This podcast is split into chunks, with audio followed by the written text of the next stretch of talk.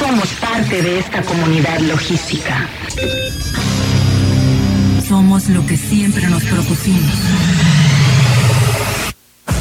Hemos logrado llegar a donde nadie ha llegado. Somos el punto de acceso, un sistema informativo, una plataforma donde los acontecimientos se develan y la comunicación tiene apertura.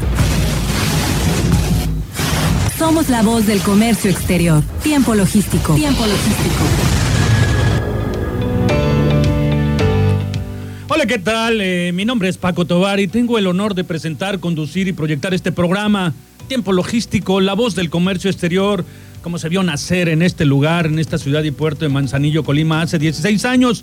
El programa especializado en materia del comercio exterior, la logística, el transporte, la aduana, los puertos, esos temas que usted sabe que aterrizamos todos los martes y jueves de 7 a 8 de la noche para platicar todos estos temas con los expertos a nivel nacional e internacional que nos comentan toda su expertise en esa materia. Y bueno, como siempre, distribuido en tres segmentos este programa y se va a presentar de la siguiente forma. El tercer segmento vamos a platicar un poco de, la, de las infracciones y sanciones más comunes en el comercio exterior.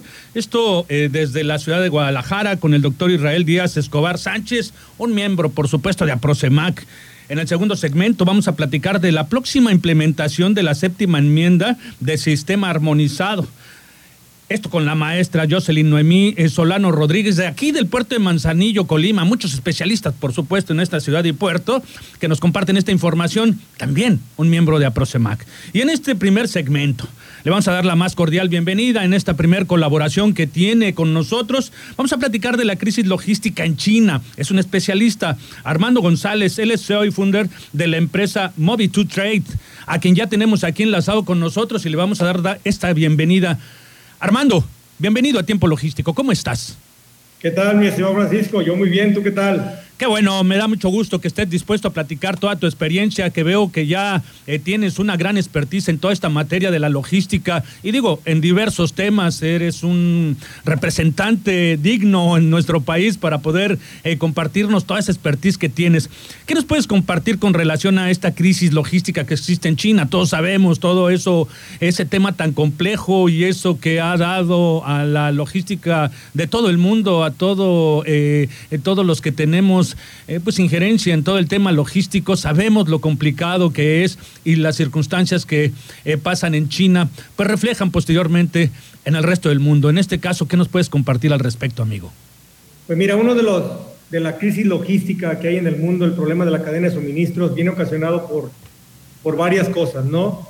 Principalmente lo vamos, si quieres, lo partimos en, en los temas que tenemos que, uno tiene que ver con China, que es ahorita de los principales las principales afectaciones que tenemos en el mundo. Sí. ¿Por qué? Bueno, China, desde el, en el inicio que empezamos con el tema del COVID, vino a ponernos ahora sí que, más bien, a que todos supiéramos que existía una cadena de suministros, porque antes nadie sabía que había una cadena de suministros. Y esto pasó porque a final de cuentas nos empezaron a faltar cosas y resulta que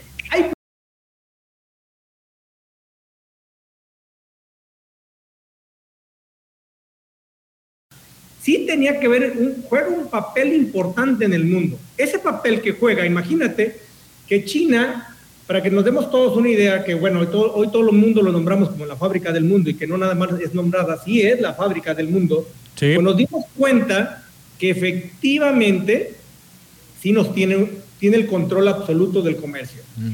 Vamos a ponerlo en una perspectiva para que todo el mundo lo podamos entender. Es muy sencillo. Imagínate que un solo puerto, el puerto de Shanghai, vamos a poner el puerto de Shanghai que te mueve 47 millones de teus, el puerto de Nimbo que te mueve aproximadamente unos 32 millones de teus, el puerto de Shenzhen que da más o menos en unos 29 millones de teus. Voy a poner un contexto diferente para que todos lo entendamos. Todo América Latina mueve 53 millones de teus, casi lo que mueve un solo puerto de China. Impresionante es impresionante porque a final de cuentas solamente China, para poner el contexto, China, China, mueve 176 millones de teus, de contenedores que hay en el mundo. O sea, 176 millones de contenedores y darnos, para verlo en una perspectiva todavía más chica, imagínense que el puerto de Manzanillo, que es la principal entrada de los productos de China a México, el puro puerto mueve 3.4 millones de teus. El puro puerto de Shanghai mueve 47 millones de euros. O sea, nos damos cuenta de esto. ¿Por qué lo comento bajo, este, bajo esta perspectiva? Porque a pesar de que ya estamos más avanzados en temas de COVID, ya sabemos qué hacer, por dónde ir, pues nos está pasando que el día de hoy China sigue teniendo políticas de cero COVID. Y esas políticas de cero COVID vienen a afectar al mundo. ¿Por qué? Ellos han cerrado puertos como el puerto de, de Shenzhen, que termina con 29 millones de teus, el puerto de Ningbo, que es el tercer puerto más grande del mundo con 32 millones de teus, y hoy estamos con un puerto de Shanghai, el cual de cierta manera no está cerrado, pero sí paralizas el tema de fábricas, paralizas el tema de la gente y paralizas el tema de la movilidad porque los camiones no circulan de manera, de manera normal. Ah, ah, perdóname por interrumpirte. Eh, eh, lo que está pasando en este momento en Shanghai, eh, ¿lo ves como un colapso o como un momento de crisis y que se sigue distribuyendo mercancía por ese cierre que tuvieron momentáneo? A ver, son dos cosas. Sí lo veo como algo que nos viene a afectar, sí lo veo como un, desabastecimiento en el mundo con ellos. Nos seguimos con problemas en la cadena de suministro. Todos creíamos que este iba a ser el año donde la recuperación iba a estar al 100. No lo veo. Entendamos que la cadena de suministros, el principal problema termina en una cartera.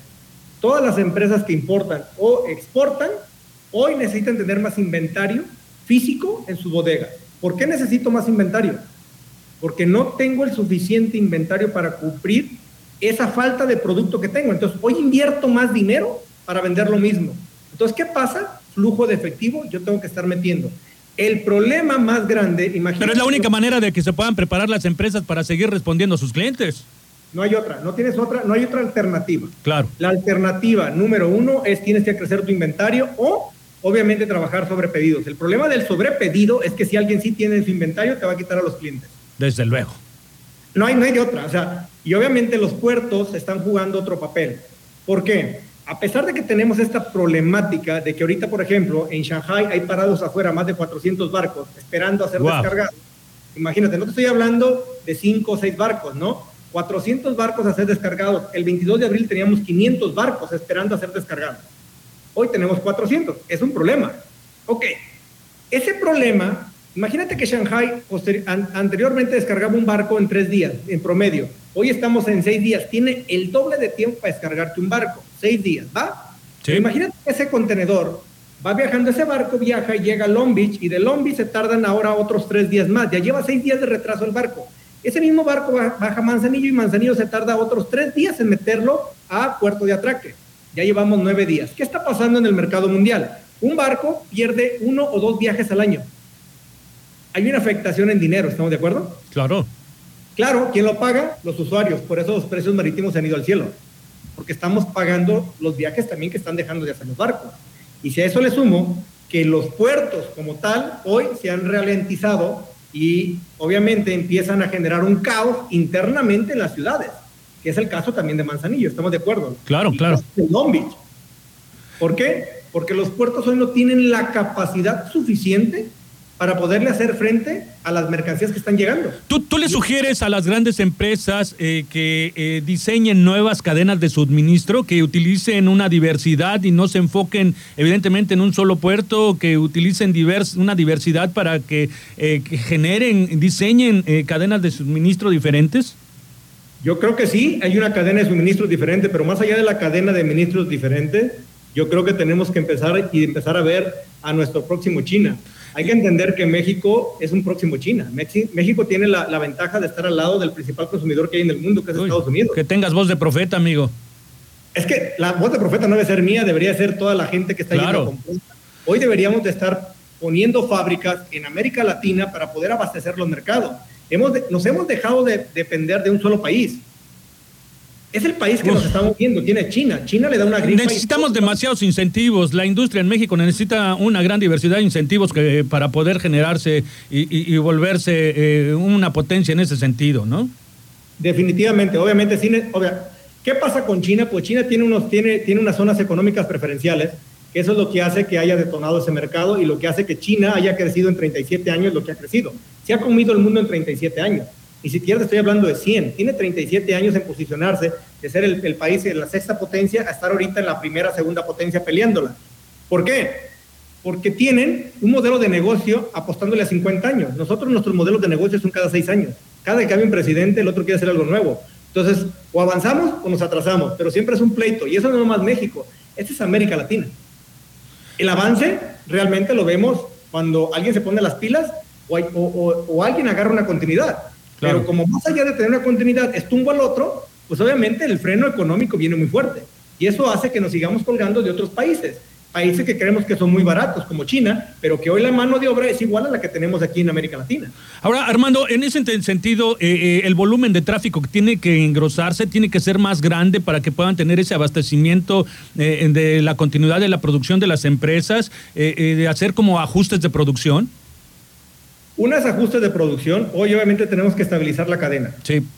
me queda claro que ahorita, por ejemplo, lo que ha pasado con los chips, ¿no? Todo el mundo conocemos el tema de los chips. No hay autos porque no hay chips me queda claro. Y hoy todo el mundo quiere hacer fábricas de chips. Estados Unidos va a montar su fábrica de chips. Es una oportunidad para México.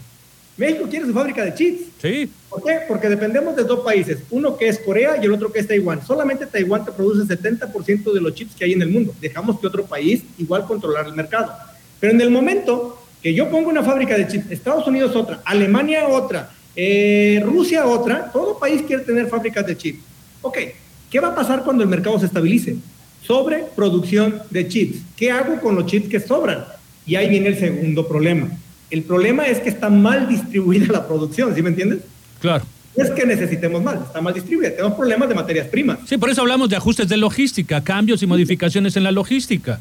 Correcto. Y problema más fuerte ahorita, materias primas, que se han incrementado, se han ido para arriba. Hay muchos factores. La guerra Rusia-Ucrania afecta ciertos sectores muy específicos el agro está muy afectado a nivel mundial. México es un país que depende mucho de los dos países. En temas de fertilizantes dependíamos de Rusia y en temas de trigo dependíamos de Ucrania. Nos quitan esa parte, ok, hay que ir a voltear a otros países. ¿Qué otros países? No lo sé, porque no lo producimos, ¿sí me entienden? ¿Qué pasaría si tuviéramos productores de eso? Pues a lo mejor nosotros compensábamos esa parte. Hemos dejado de tener fábricas, a lo mejor, por ejemplo, de nitratos, que ya no las tenía, no las tenemos, las abandonamos. ¿Por qué? Porque era más barato importar. Sí, pero ahora viene un problema y tengo desabasto se va al doble el precio del fertilizante. El problema no es que se vaya al doble, el problema es que el producto que tú vas y compras al mercado hoy cuesta el doble. Lo estamos viendo con el limón, con el aguacate, con el jitomate. Claro. Y es, a final de cuentas, ¿quién paga los platos rotos? El consumidor. Por supuesto.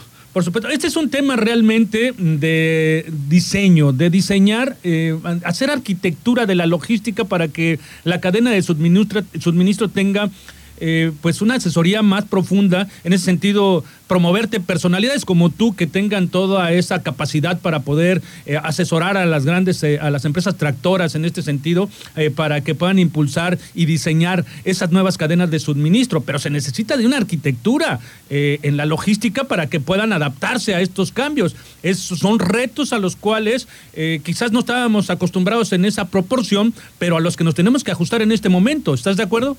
100% y sabes que vivimos en la nueva era, en la era de la adaptación y algo que, que a mí en lo personal no me gusta y lo tengo que decir, perdón por pisar callos. Adelante. Hoy, por ejemplo, los puertos en el mundo, y vamos a hablar de los puertos mexicanos, ¿Sí? no se están adaptando a la velocidad del mundo. Estoy de acuerdo contigo. No, están a esa velocidad y estamos congestionando los puertos y estamos haciendo, estamos encareciendo incluso la exportación y la importación porque somos demasiado lentos en lo que hacemos.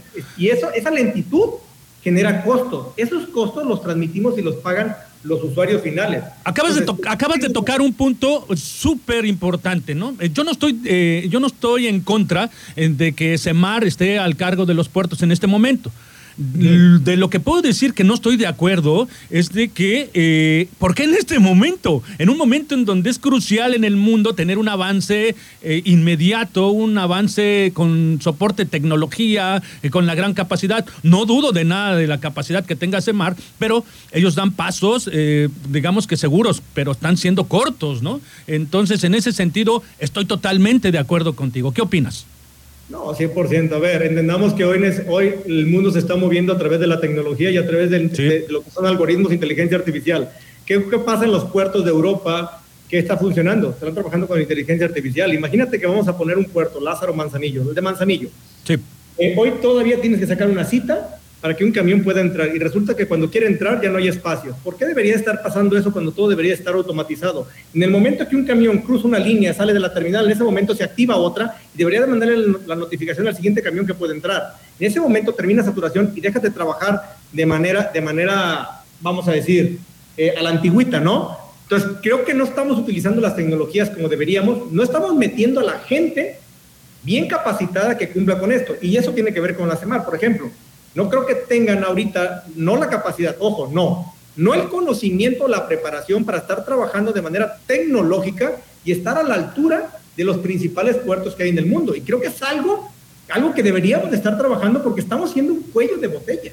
Sí, eh, indudablemente. Eh, creo que hay demasiado tema que podemos platicar contigo posteriormente, Armando. Eh, es interesantísimo la manera en que nos lo estás presentando, pero a mí me gustaría que tú presentaras, bueno, ya nos queda muy poco tiempo, ¿cuáles son las opciones o las soluciones inmediatas que podemos tener como país en la logística para podernos adaptar a esta, pues, a esta nueva forma de hacer logística? Bueno, yo creo que hoy tenemos muchas facilidades también donde tenemos que empezar a ver como los recintos fiscales, recintos fiscalizados estratégicos. ¿Por qué? Porque el principal problema que hay en el mundo tiene que ver con dinero, flujo de efectivo. Porque yo necesito tener inventarios más altos. La gente, la única solución es tener inventarios más altos para poder cubrir con eso. Oye, Armando, Armando, pero ¿cómo le podemos hacer si en este momento el grueso de los importadores de nuestro país, sean mexicanos o no, eh, todavía no tienen perfectamente conceptualizado esa herramienta tan poderosa que acabas de comentar, que son los recintos fiscalizados estratégicos. aún todavía no saben que es una herramienta a su favor. Aún siguen pensando la, la mayoría de los importadores que utilizar un recinto fiscalizado estratégico es pagar doble maniobra cuando no. saben todos los beneficios que tienen de menú y atractivo en, ellos. ¿Cómo podemos hacer para que los importadores, independientemente de aterrizarlo en programas como este que se especializan en esta materia o difundirlo de diversas maneras, eh, cómo podemos hacerle para que eh, eh, los importadores hagan conciencia de esto y, y utilicen esta herramienta tan importante y poderosa? Ok, voy a pisar callos otra vez, ¿va? Échale, échale. Ok, te voy a decir, la responsabilidad no se la dejaría a los importadores que exportadores. El importador lo que está haciendo el día de hoy es tratar de dar negocio a mucha gente para que pueda poner un producto al otro lado del mundo. Sí. Y para eso nos contratan. ¿Contratan a quienes? Perdón que se lo diga, agentes aduanales. Sí. Gente está capacitando a todos sus clientes de que es un recinto fiscalizado estratégico. No nada más con el hecho de verlo como una bodega, no. Es un lugar donde hoy puedo yo tener el valor de mi dinero parado. ¿Qué quiere decir eso? Yo no tengo que estar invirtiendo en impuestos entonces, hoy el valor del dinero juega diferente. Él debería estarlo explicando. El importador se está dedicando a hacer un negocio y queremos que él, el día de hoy, sepa de aduanas, de clasificación. Por supuesto. De, recinto fiscalizado estratégico. Para eso contratan a los asesores. ¿Quiénes son los asesores? Señores agentes aduanales, operadores logísticos. Mira, estoy de acuerdo contigo y no. Estoy de acuerdo contigo y no, ¿por qué? Porque los importadores tienen la responsabilidad de tener ya un departamento de logística y que tengan toda la capacidad como para poderlos asesorar independientemente de tener su agente aduanal. Hay agentes aduanales que eh, están eh, creando eh, pues un negocio muy interesante y que también ya tienen sus recintos fiscalizados estratégicos y que ellos sí lo promueven. Hay agentes aduanales que se ponen a negociar con recintos fiscalizados estratégicos y que en conjunto hacen un trabajo, pero estamos hablando de la minoría. Es correcto, nomás que hay que entender que en este mercado hay tres tipos de industrias, ¿va? Sí. La industria, las grandes empresas, la mediana y las pymes y la pyme se divide también en tres.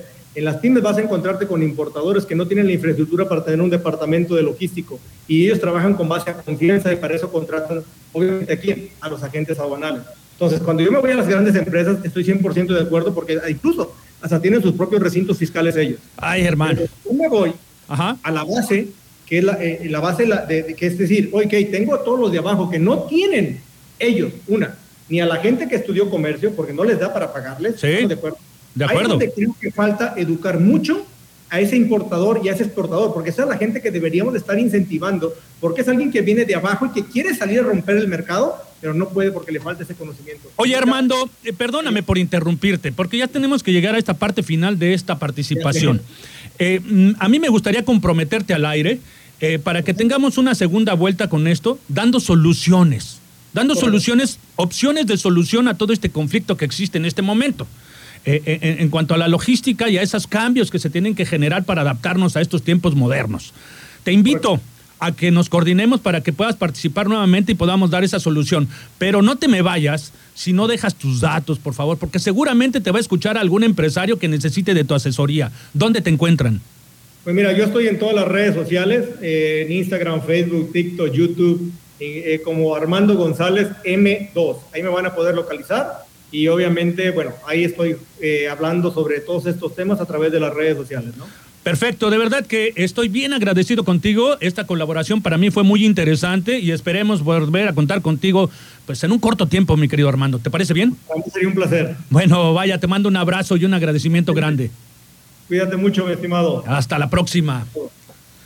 Bueno, pues ya lo escucharon, la verdad una impresionante eh, forma de respondernos con toda esta capacidad que tiene Armando, eh, pues ya lo, ya, lo, ya lo dijo él. Vamos a tenerlo nuevamente aquí. Eh, vamos a continuar nosotros con lo que sigue. Yo le quiero mandar un saludo a Dani Cabrera, que bueno, pues un colaborador que también está por acá con nosotros próximamente. Pili Cortés, que nos manda saludos desde Tampico, desde Altamira. Saludos, este Pili. Y bueno, pues ya estaremos esperando los demás mensajes que nos estén recibiendo. Nosotros vamos a continuar en el siguiente segmento. Por supuesto, ya está por aquí nuestro querido amigo y hermano, el maestro Omar Arechiga de Alba, que es uno de los colaboradores principales de este programa y que participa todos los martes aquí en Tiempo Logístico. No le cambie, regresamos en unos minutos.